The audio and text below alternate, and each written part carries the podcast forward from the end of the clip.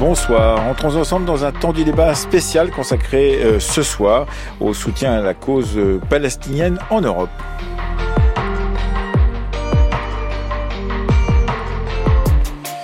L'ordre du jour ce soir, Palestine, pourquoi les opinions publiques européennes sont-elles divisées? De grandes manifestations récentes en Irlande, des prises de position fermes du gouvernement espagnol, se distinguant des autres pays de l'Union quant à la demande d'un cessez-le-feu à Gaza ou encore à la reconnaissance d'un pays qui s'appellerait la Palestine, il est difficile depuis le 7 octobre de définir une position commune des dirigeants européens sur le conflit entre Israël et le Hamas, pas plus que d'ailleurs dans les opinions publiques de chacun des pays de l'Union. Comment expliquer cette variété de réactions Des manifestations pro-palestiniennes importantes en Irlande et d'autres beaucoup moins fournies? En France, par exemple. Nous allons en discuter avec euh, nos trois invités, avec euh, Marie-Violaine Louvet. Bonsoir.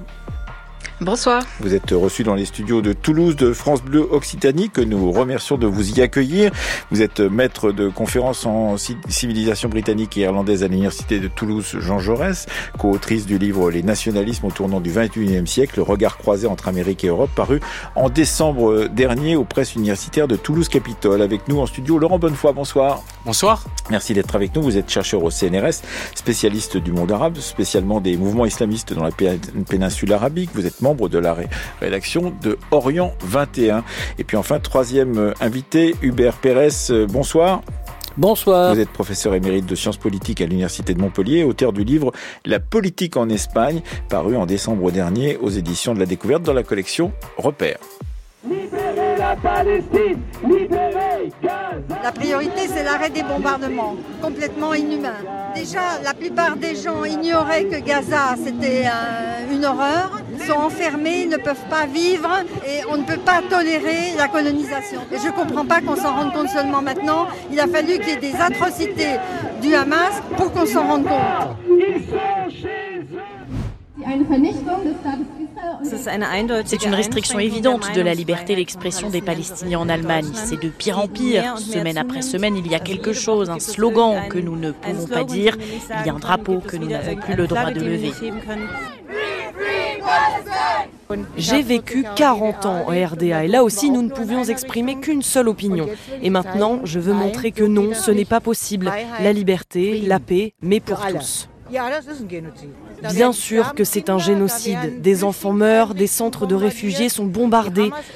Le Hamas est une organisation terroriste à 100%. Il faut les stopper, Netanyahou aussi. Vous venez d'entendre euh, des échos de manifestations à Paris et à Berlin à l'automne dernier en soutien euh, au peuple palestinien. Alors, qu'est-ce qui peut expliquer, euh, Laurent Bonnefoy, si on peut l'expliquer d'ailleurs, ces différentes opinions publiques, ces différentes prises de réaction, ces différentes réactions, prises de position à propos du conflit qui se déroule encore ces temps-ci à Gaza? Alors je pense qu'il y, a plusieurs euh, plusieurs facteurs évidemment. Déjà, il faudrait euh, euh, s'interroger sur eh bien le lien qui peut exister entre des mobilisations, une opinion publique plus large et puis des positionnements des gouvernements. Et c'est vrai que quand on regarde les les gouvernements entre l'Espagne et puis la France, la France et l'Allemagne, on perçoit bien qu'il y a une grande variété de positionnements qu'on peut qualifier de certains de directement pro-israéliens, à d'autres qui apparaissent comme étant plus nuancés, voire comme euh, comme pro-palestiniens. Euh, pour expliquer euh, cet éventail qui illustre bien qu'on n'a probablement pas une diplomatie européenne unifiée ou ni une opinion publique européenne, on peut en tout cas sur ce sujet-là, parce que parfois on voit naître, par exemple à propos des manifestations d'agriculteurs, on en parlait dans ces émissions récentes, et on voit naître peut-être un début d'opinion publique européenne autour de la question de l'agriculture, mais en tout cas pour ce qui est de, de la Palestine. Oui, parce que parce ça n'est pas le cas, effectivement. Oui, parce qu'il y a des, des, des, enjeux qui sont effectivement partagés et qui touchent directement les populations. Alors qu'en fait, dans le rapport euh, euh, au conflit du Proche-Orient, euh, il y a un certain nombre de variables qui sont des variables historiques. La l'expérience, je dirais, française et l'expérience allemande se singularisent du fait de l'attitude des gouvernements pendant la Seconde Guerre mondiale, la participation directe à l'extermination des juifs qui euh, crée euh, euh, une mémoire particulière. Et puis se joue également par exemple, pour ce qui concerne l'Irlande, une mémoire qui est tout à fait différente, et je pense qu'on on, l'abordera avec euh, mhm. les autres invités. Euh, et puis, euh, pour ce qui concerne la France, une spécificité qui est liée à la présence de deux communautés importantes, une communauté juive qui est en dehors d'Israël et des États-Unis la plus importante, même si on a la spécificité qui fait que en France le régime républicain ne permet pas de distinguer en fonction de, mhm. de la religion. Donc on n'a on pas de, de, chiffres précis.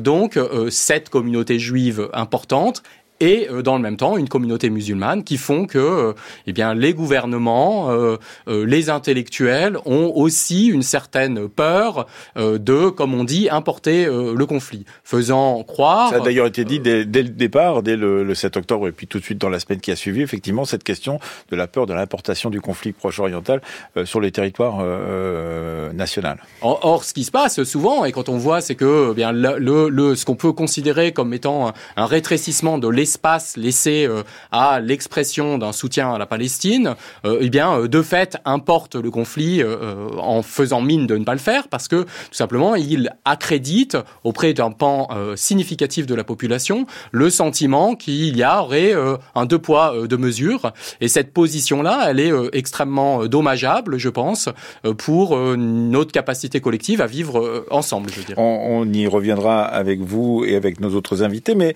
Marie-Violaine Louvet, puisque vous êtes spécialiste de civilisation britannique et irlandaise à l'université de Toulouse Jean Jaurès.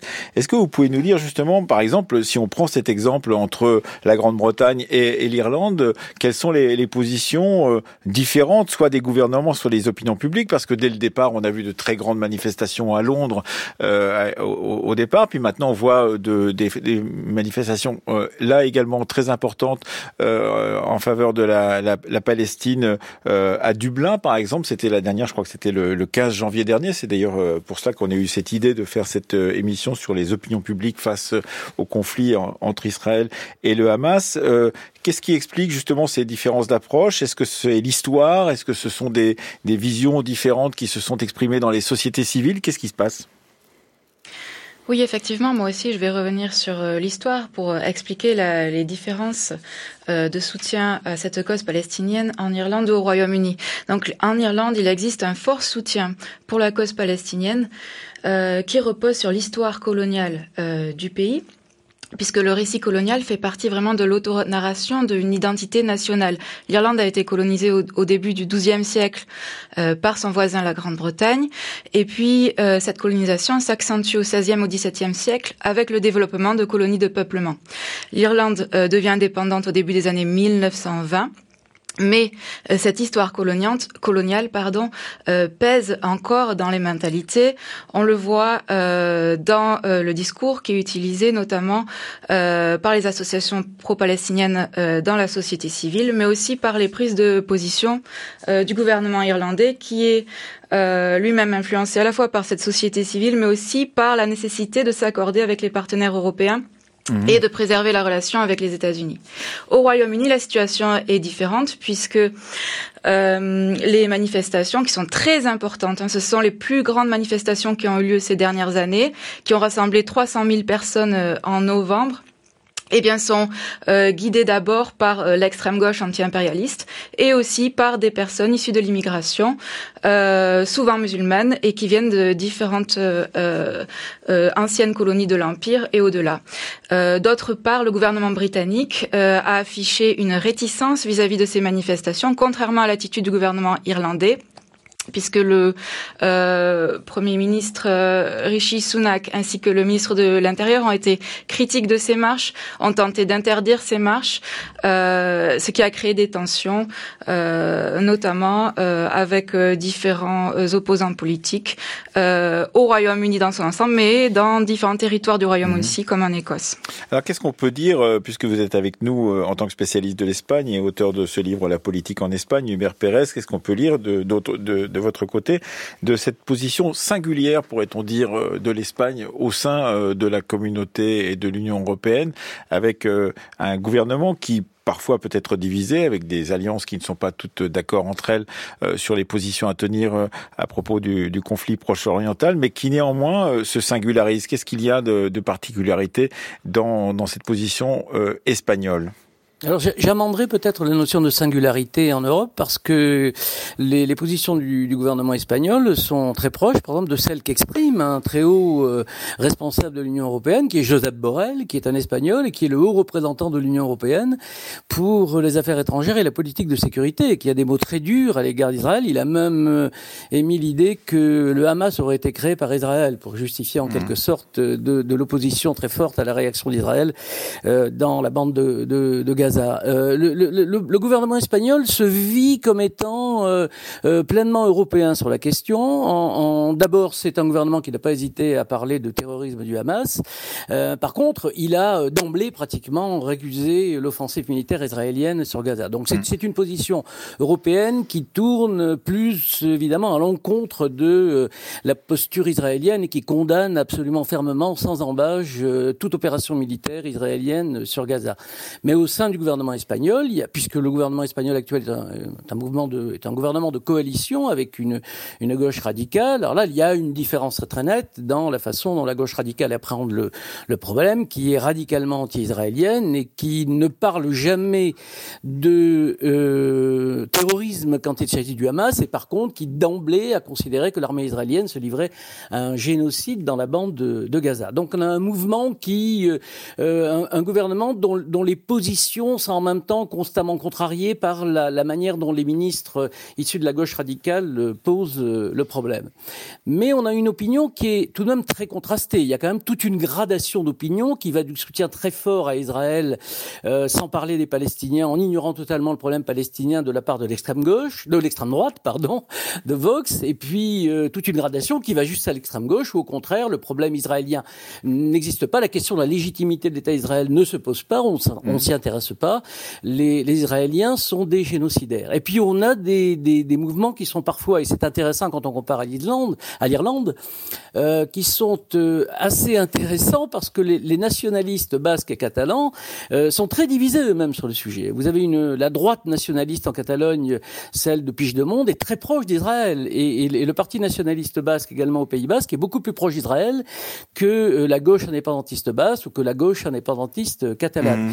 Et là, il y a un un, un, phénomène d'identification, mais qui joue de manière très différente de ce qui se passe en Irlande, parce que on est admiratif, au contraire, du nationalisme israélien, de mmh. sa mhm. capacité à imposer une langue, et au fond d'un petit pays avec un petit nombre d'habitants, mmh. et ça correspond aux revendications de la Catalogne et du Pays Basque, enfin des mhm. indépendantistes qui disent il est tout à fait possible de construire une nation avec un petit pays. Mmh. Et bon. puis il y a un rapport euh, très particulier à la question euh, juive et à la question moyen-orientale en Espagne. Ouais, on ne peut pas oublier effectivement que ça prendra évidemment très très longtemps. Oui, bon, on y reviendra tout à l'heure, mais effectivement, c'est l'histoire très profonde effectivement du rapport de la péninsule euh, espagnole, donc euh, à, à, cette euh, histoire, cette péninsule ibérique, à cette longue histoire de la présence des Juifs, puis ensuite de leur expulsion à partir de 1492. Euh, on voit bien tout de même que euh, Laurent Bonnefoy, ces questions sont euh, taraudées par l'histoire, taraudées par l'histoire coloniale. on entendait Marie-Violaine Louvet parler de cette histoire de l'Irlande se pensant et se, se, se vivant comme une colonie euh, de, de, l'Empire britannique. Et on sait très bien, par exemple, que pour la France, eh bien, cette question coloniale est très importante aussi dans ce que vous disiez tout à l'heure, c'est-à-dire la, volonté de ne pas importer ce conflit proche-oriental au sein euh, de, de, de, la France. Tout cela, ça participe là aussi d'une histoire longue et, et traumatique de, euh, de la nation. Oui, ça, ça s'inscrit euh, euh pleinement euh, dans, euh, dans cette histoire euh, longue, cette histoire, cette histoire coloniale. Mais je pense que là, un des, des, des, une des différences qu'on a pu constater ces dernières années, elle est très directement liée aussi aux politiques de stigmatisation qui ont été mises en place par les gouvernements successifs, de stigmatisation des positionnements pro, pro-palestiniens à travers tout un tas de, de discours, parfois de de tentatives de faire adopter des lois qui viendraient assimiler l'antisionisme et l'antisémitisme, des coups médiatiques, on pourrait dire, comme celui qui a amené le ministre de l'Intérieur, Gérald Darmanin, à s'attaquer, on pourrait dire, à la figure de, de Karim Benzema, au sujet de son positionnement, qu'on pourrait dire pro-palestinien, des députés qui ont considéré qu'il était légitime de, euh, euh, de retirer à Benzema euh, la nationalité française. Et tous ces positionnements-là, couplés à aussi des interdictions de manifester, ont pour effet de corneriser, pourrait-on dire, de, de stigmatiser, de, de marginaliser tout soutien à, à la Palestine. Avec quel effet d'ailleurs, selon vous, c'est-à-dire une, une façon de, de, de taire son soutien à la Palestine pour certains, en se disant il faut pas que je sorte du bois, il faut pas que je dise quoi que ce soit en faveur de la Palestine. Je faut peut-être pas que je participe à des manifestations pro-palestiniennes. Qu'est-ce quel est l'effet selon vous? Oui, il y a un effet d'autocensure que je pense euh, euh important, euh, et puis euh, aussi euh, pour pour effet, eh bien de de d'amener finalement le soutien à la Palestine à s'exprimer qu'à travers des mouvements qui sont soit à l'extrême gauche. J'étais dans la, la, la, petite ville de Dreux ce week-end, il y avait une manifestation euh, avec le Parti des travailleurs, euh, des organisations communautaires. Euh, or, on constate, même si, comme le comme le disait tout à l'heure la collègue spécialiste de, de la Grande-Bretagne et de l'Irlande, combien il y avait effectivement un investissement d'organisations anti-impérialistes, mais on n'a pas la même tradition en France aussi, et donc aussi la stigmatisation du discours de la France insoumise, je pense, a eu pour effet de, de ramener finalement aux marges euh, tout le soutien euh, à la Palestine, produisant une forme d'autocensure. Et euh, cette, ce processus-là, je pense, a un effet finalement problématique aussi parce que il assoit l'impression que finalement il n'y a que les radicaux qui entendrait finalement euh, la, euh, la, position euh, pro-palestinienne et qui viendrait la défendre. sur ce point, Marie-Violaine Louvet, on, peut s'intéresser par exemple à, à, la présidente du Sinn Féin, donc Marie-Lou MacDonald, qui projette, parce qu'il y a aussi beaucoup de projections de soi-même dans ce conflit donc entre Israël et le Hamas et sur la bande de Gaza. Euh, qui projette d'une certaine manière cette idée que voilà, nous sommes un pays coupé en deux, nous sommes un pays euh, qui n'a pas d'unité euh, depuis euh, maintenant les années 1920 et il y a là peut-être la réussite d'une unification ou d'une solution à deux États, et eh bien pourrait être un, un modèle pour le, le Proche-Orient. Généralement, c'est très intéressant de voir comment chaque pays ou chaque opinion publique ou chaque gouvernement se projette dans ce dans, dans ce miroir du Proche-Orient. Lorient tout à fait. Il y a une grille de lecture euh, de ce conflit au, Proche-Orient qui est, qui est mise en place. Et la parole du Sinn Féin est euh, très importante en Irlande.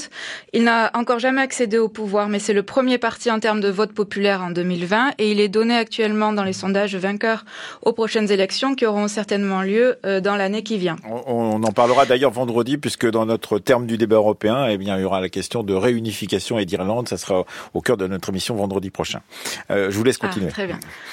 Euh, le, le, soutien du Sinn Féin euh, à la cause palestinienne n'est pas récent. Il euh, date des années 1970, pendant les troubles en Irlande du Nord. Et il s'est renforcé dans les années 1980, début des années 1980, quand des liens de solidarité transnationale se sont tissés entre l'armée républicaine irlandaise, et l'Organisation de libération de la Palestine, en particulier au moment de la grève de la faim en 1980-1981.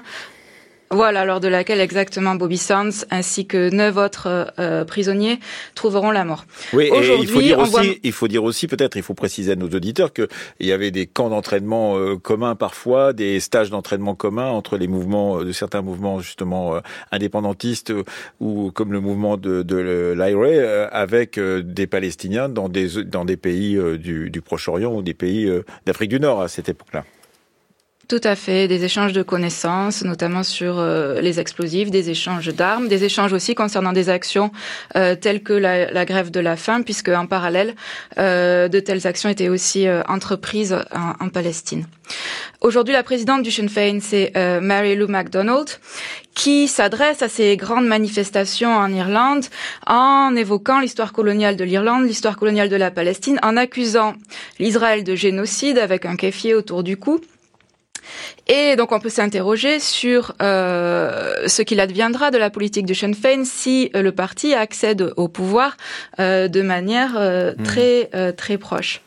il convient aussi d'évoquer très rapidement le conflit en Irlande du Nord, euh, qui a eu lieu donc entre la fin des années 1960 et la fin des années 1990, puisque euh, il y a encore aujourd'hui des, des, identifications à Israël et à la Palestine des différentes communautés, donc nationalistes, catholiques et protestantes unionistes, en Irlande du Nord, qui s'emparent des symboles mmh. du conflit israélo-palestinien pour s'opposer sur un autre territoire. Oui, il est 18h41 sur France Culture. Vous écoutez le temps du débat sur France Culture. Euh, Palestine, pourquoi les opinions publiques européennes sont-elles divisées? C'est la question que nous posons à nos trois invités. Vous venez d'entendre Marie-Violaine Louvet, maître de conférence en civilisation britannique et irlandaise à Toulouse. Jean Jaurès, euh, Laurent Bonnefoy est avec nous en studio. Il est chercheur au CNRS, spécialiste du monde arabe et membre de la rédaction Orient 21. Et Hubert Pérez est avec nous à distance. Il est professeur de sciences politiques à l'université de Montpellier, professeur émérite et auteur du livre La politique en Espagne paru il y a quelques mois aux éditions La Découverte dans la collection Repère. I think that the momentum has come je pense que le moment est venu pour la communauté internationale, uh, en particulier pour l'Union européenne et ses États membres, de reconnaître l'État palestinien. Uh, et je pense que cela vaudrait la peine, qu'il serait important pour de nombreux États membres de l'Union européenne que nous le fassions tous ensemble. Mais si ce n'est pas le cas, l'Espagne prendra bien sûr sa propre décision. France Culture, le temps du débat. Emmanuel Laurentin. C'était Pedro Sanchez, le Premier ministre espagnol, qui s'exprimait lors de sa tournée au Proche-Orient en novembre dernier. Cela lui a valu, euh, disons, une volée de bois vert de la part du gouvernement israélien, euh, Hubert Pérez. Oui, oui, tout à fait. Euh, qu'il y a eu des incidents très très forts, enfin des échanges de paroles euh, extrêmement vives entre le gouvernement israélien et le gouvernement espagnol et Pedro Sanchez. Mais il faut souligner que si Pedro Sanchez euh, dit ça, euh, évoque la, la, reconnaissance de l'État palestinien, c'est parce qu'il y est aussi poussé à l'intérieur du gouvernement, puisque le gouvernement de coalition avec avec Podemos de gauche radicale. Alors Podemos n'est pas un membre du gouvernement puisque c'est oui, mais c'est un soutien externe. Il s'est exclu, il s'est mmh, exclu en fait du gouvernement et même de la majorité gouvernementale mais c'est un mouvement appelé Soumar, euh, ajouté, qui a un peu remplacé euh, Podemos en tant que, que figure de, de l'extrême gauche en Espagne. Donc ça, c'est un élément très important.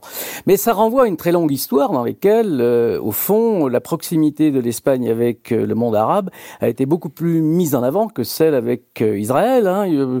C'est une particularité dans l'Union européenne, mais l'Espagne n'a des relations diplomatiques avec Israël que depuis 1986. Donc c'est une histoire extrêmement courte et Franco présentait l'Espagne comme une amie, présentait les peuples arabes comme des peuples frères de, du peuple espagnol. Alors ça renvoie évidemment à une très longue histoire qui est en même temps très contrastée avec euh, au début du XXe siècle une sorte de, de philosémitisme issu du fait de la recherche de la grandeur de l'Espagne en, en, capitalisant sur ces Espagnols qui avaient été exclus d'Espagne. En 1492, euh, en 1492 et qu'on appelle les Juifs euh, séfarades, séfarades. Étant le nom que les Juifs médiévaux donnés précisément euh, à la péninsule ibérique. Donc il y a une histoire extrêmement euh, contrastée, euh, mais qui devient beaucoup plus nuancée depuis quelques années parce que la droite espagnole s'est convertie à un certain philo, non pas sémitisme, mais philo-sionisme, en considérant que l'État d'Israël était un allié des, des pays occidentaux dans la lutte contre l'islamisme. Finalement, les attentats islamistes en Espagne, la question de l'immigration musulmane en Espagne a converti en quelque sorte la droite espagnole qui est devenue un mhm. soutien très fort de l'État d'Israël. Mhm. Euh, sur euh, ce point, Laurent Bonnefoy, vous m'avez signalé, euh, puisque vous êtes à la rédaction d'Orient 21, euh, cette excellente revue, pourrait-on dire, de spécialistes, puisque vous êtes tous des spécialistes du monde arabe, un article paru aujourd'hui de signé Sophie Boutière-Damaï, qui lui aussi, d'une certaine manière, ancre ses réactions potentielles vis-à-vis -vis du conflit entre Israël et la Palestine Palestine dans une histoire. Et alors là, dans une histoire carrément micro-histoire, pourrait-on dire, une micro-histoire locale oui, une, une, histoire locale liée à, à, la ville euh, de, de Marseille, euh, qui euh, en 1973 avait connu une vague de violences racistes, ce qui a généré ce qu'on appelait effectivement les, les ratonnades de, de, de, crimes anti anti arabes et qui ont généré eh bien une mémoire spécifique qui se retrouve aujourd'hui dans des mobilisations probablement plus fortes qu'ailleurs, mais se pose évidemment en dehors de la question euh, de la taille des manifestations, euh, aussi euh, eh bien la mesure des opinions publiques. Et à cet égard, il est tout à fait intéressant de voir bien un certain certain sondage. On en avait vu un en décembre dernier qui concernait les communautés dites musulmanes en France, qui tentait de mesurer entre le Hamas et l'autorité palestinienne où allait finalement le soutien des, des musulmans de, de France, qui, euh, euh, euh, dans ses conclusions, cherchait à pointer du doigt que eh bien, le soutien au Hamas était extrêmement fort face à l'autorité palestinienne. Mais comme toujours avec les sondages, on a aussi un certain, un certain scepticisme qui, qui, oui, une, certaine approche critique qui doit s'imposer, tout simplement parce que eh bien les, les, questions posées ne sont pas nécessairement celles que les gens se posent eux-mêmes, et donc les réponses qui sont amenées sont parfois un peu euh, euh, sur euh, surévalué, surinterprété. mais il est vrai que, eh bien, entre les différentes histoires locales, les différentes origines aussi, probablement les, différentes affiliations religieuses, on a des positionnements qui sont extrêmement différents et qui polarise aussi un certain nombre d'espaces et qui les polarise peut-être probablement davantage dans l'espace médiatique et celui des réseaux sociaux produisant euh, eh bien euh, parfois un miroir grossissant euh, des, tensions, même si il est entendu et, et pour le cas de l'Espagne, l'alliance entre la droite et puis le des positionnements pro-israéliens se vérifie très largement aujourd'hui sur les réseaux sociaux, sur Twitter, où on a finalement une, une conjonction de vues entre un positionnement pro-israélien qui est aussi alimenté par eh bien toute une action menée par le gouvernement euh, israélien euh, qui euh, finance des, des robots ou favorise des interventions. Des robots, des bots, on appelle ça sur les réseaux des sociaux. Chatbots, des exactement. Chatbots. et des positionnements d'extrême droite qui sont islamophobes ou, ou, ou anti, anti-immigrés d'une façon générale. Alors, est-ce qu'on peut dire de votre côté, Marie-Violaine Louvet, que vous avez vu, vous intéressant à la situation irlandaise ou à la situation britannique, vous avez eu des évolutions sur la durée depuis le, 7 octobre, effectivement. Est-ce que les positions évoluent, les positions changent, ou est-ce qu'on, d'une certaine manière, on a une sorte de fixité des, des camps, euh, pourrait-on dire, quand il s'agit de parler euh, euh, de la cause palestinienne, par exemple? Non, euh, il y a une sorte de fixité des camps que on peut aussi rapprocher de ce qui s'est passé à la suite de la seconde intifada euh, dans les années 2000. On retrouve les mêmes organisations qui se mobilisent de manière euh, régulière. Au Royaume-Uni, les, les, manifestations sont organisées en ce moment à peu près tous les 15 jours. en Irlande, il y a un foisonnement euh, la, des actions de la société civile de manière régulière. On retrouve les mêmes euh, acteurs, notamment les, les, syndicats. La Fédération euh, nationale des syndicats irlandais s'est prononcée en faveur du boycott d'Israël tout comme d'ailleurs la ville de Dublin, le conseil municipal de Dublin, ainsi que l'association euh, nationale euh, euh, qui regroupe les artistes sponsorisés par le gouvernement irlandais. D'ailleurs, j'en profite pour souligner que le terme de boycott lui-même est issu de l'Irlande. Vous avez raison. Oui, Il faut le rappeler. Le nom de Charles Cunningham Boycott, qui était un, Anglais, un intendant anglais, qui usait de la violence à l'encontre des, des paysans irlandais. Mais il y a une grande réponse euh, à l'appel euh, au, ce qu'on appelle le BDS, boycott des investissements, mmh. euh, sanctions, qui provient de la société civile euh, palestinienne à partir de 2005 et qui se répand en Irlande finalement euh, de manière assez pérenne et, et régulière dans un public qui, comme je l'ai souligné précédemment, est tout à fait différent de celui au Royaume-Uni. Et pour vous, euh, Hubert Pérez, est-ce que vous avez vu des évolutions, puisqu'il y a eu des prises de position du gouvernement euh, donc euh, espagnol singulière, je disais, mais vous me disiez c'est pas si singulier que cela. Mais enfin, en tout cas, ils ont pris des positions. Euh, le gouvernement de Pedro Sanchez a pris des positions différentes de beaucoup de ses alliés européens. Euh, est-ce que vous avez vu des évolutions pendant cette durée du, de temps depuis le 7 octobre?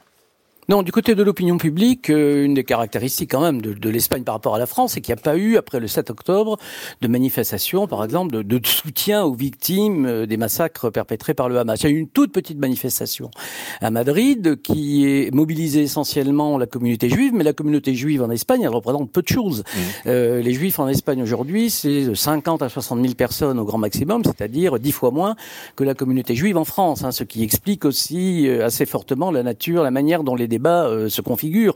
Il y a une sensibilité en France à l'égard de la création de l'État d'Israël qui est liée à la manière dont les Juifs français ont pu vivre euh, cette création, qui n'a pas du tout lieu d'être en Espagne. Et, et dès euh, les premiers jours d'octobre, au fond, les premières manifestations euh, d'ampleur, elles ont été dirigées contre l'intervention israélienne euh, à Gaza. Alors, ce sont des manifestations qui sont des manifestations fondamentalement mobilisant l'extrême gauche, qui, qui, qui est très active en Espagne et qui joue un rôle politique extrêmement important. Et ça n'a pas changé. Les, les, les dernières mmh. manifestations de cette nature ont eu lieu le, le 20 janvier et dans une centaine de villes d'Espagne, on a eu ces, ces manifestations qui condamnent le génocide israélien. Il y a même une fixité en quelque sorte du vocabulaire, c'est-à-dire que à, à droite, à l'extrême droite, mais Pedro Sanchez a employé également le mot, on a tout de suite tout de même stigmatiser le terrorisme du Hamas. Le mot terrorisme n'a jamais été employé euh, par euh, l'extrême gauche et au contraire l'extrême gauche d'emblée a parlé de génocide à Gaza dès les premiers instants euh, d'entrée de l'armée israélienne. Donc là, on a un, un, paysage politique qui est relativement figé. Alors il faut dire aussi que l'Espagne a d'autres priorités politiques. Il y a des problèmes intérieurs très très fortes, euh, la loi d'amnistie, la sécheresse, les élections euh, galiciennes, et cela évidemment mmh. ne, ne contribue pas à faire de ce de ce thème un, un mmh. sujet euh, saillant, mais quand des manifestations se produisent, elles sont uniquement pro-palestiniennes. Alors, il y a tout de même euh, une décision récente, enfin des décisions restantes euh, qui peuvent montrer cette dissensus au niveau au moins des gouvernements européens. Laurent Bonnefoy, c'est la, la, question de l'UNRWA. Les, les, les, gouvernements européens ont des positions différentes pour le soutien continué à l'aide aux, aux, aux, Nations Unies par l'intermédiaire justement de, de cette UNRWA dans la bande de Gaza ou ne pas la continuer. Et on voit bien que là, il y a des dissensions assez fortes tout de même, Laurent Bonnefoy. Il y a effectivement euh, euh, un, des, des, des, dissensions, mais ce qui euh, moi me semble me semble intéressant, euh, c'est de voir comment, euh, en fait, selon les, les échelles qu'on qu prend, euh, on voit que il y a aussi une forte illisibilité en fait du, du positionnement européen. Qu'est-ce que vous voulez dire? Ben, eh bien, c'est-à-dire qu'il y a notamment par exemple euh, pour ce qui concerne les, euh, les Pays-Bas tout récent quand on regarde la mmh. séquence euh, le positionnement du gouvernement qui affirme arrêter de, de financer l'UNRWA suite aux accusations israéliennes de, de participation de 12 membres de l'UNRWA sur les 13 000 qui travaillent à Gaza pour cette organisation d'aide aux réfugiés aux attaques qui ont participé du, du Hamas euh, eh bien, euh, de, le, le, les Pays-Bas, euh, comme euh, comme les États-Unis, comme le Royaume-Uni et d'autres, ont annoncé euh, cesser de financer cette, cette organisation-là. Et puis, tout récemment, une décision d'une cour de justice qui, aux Pays-Bas, impose au gouvernement de cesser le,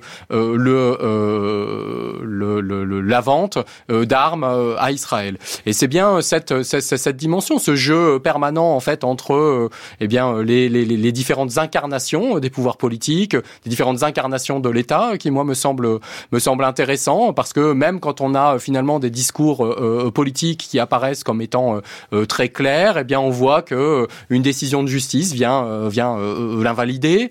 Ou au niveau local il y a des positionnements différents. Alors on parlait tout à l'heure de, de Marseille, le maire de Marseille a lui affirmé maintenir la dotation annuelle, alors qui est symbolique évidemment, pour pour l'UNRWA endroit pour montrer que justement il y a une pluralité de ces de ces opinions là et que se joue quelque chose d'important qui, à mon sens aussi, dépasse, comme je le disais tout à l'heure, l'espèce de polarisation qu'on peut qu'on peut voir. plutôt médiatique sur les réseaux, par exemple, sur les réseaux et dans les médias. Je pense que, que oui, il y a une, une, forme de une forme de sagesse des, des institutions qui, d'une certaine manière, permet aussi de dépasser un certain nombre de, de, prises de position et de, de, de, clivages politiques qui sont trop bruyants, je crois. Marie-Violaine Louvet oui, je, je, je reviens sur euh, euh, la, la, communauté juive, la présence de la communauté juive en Irlande, par exemple, qui est très peu importante en Irlande. On, on relève euh, un nombre de 2500 personnes environ sur une population de 5 millions.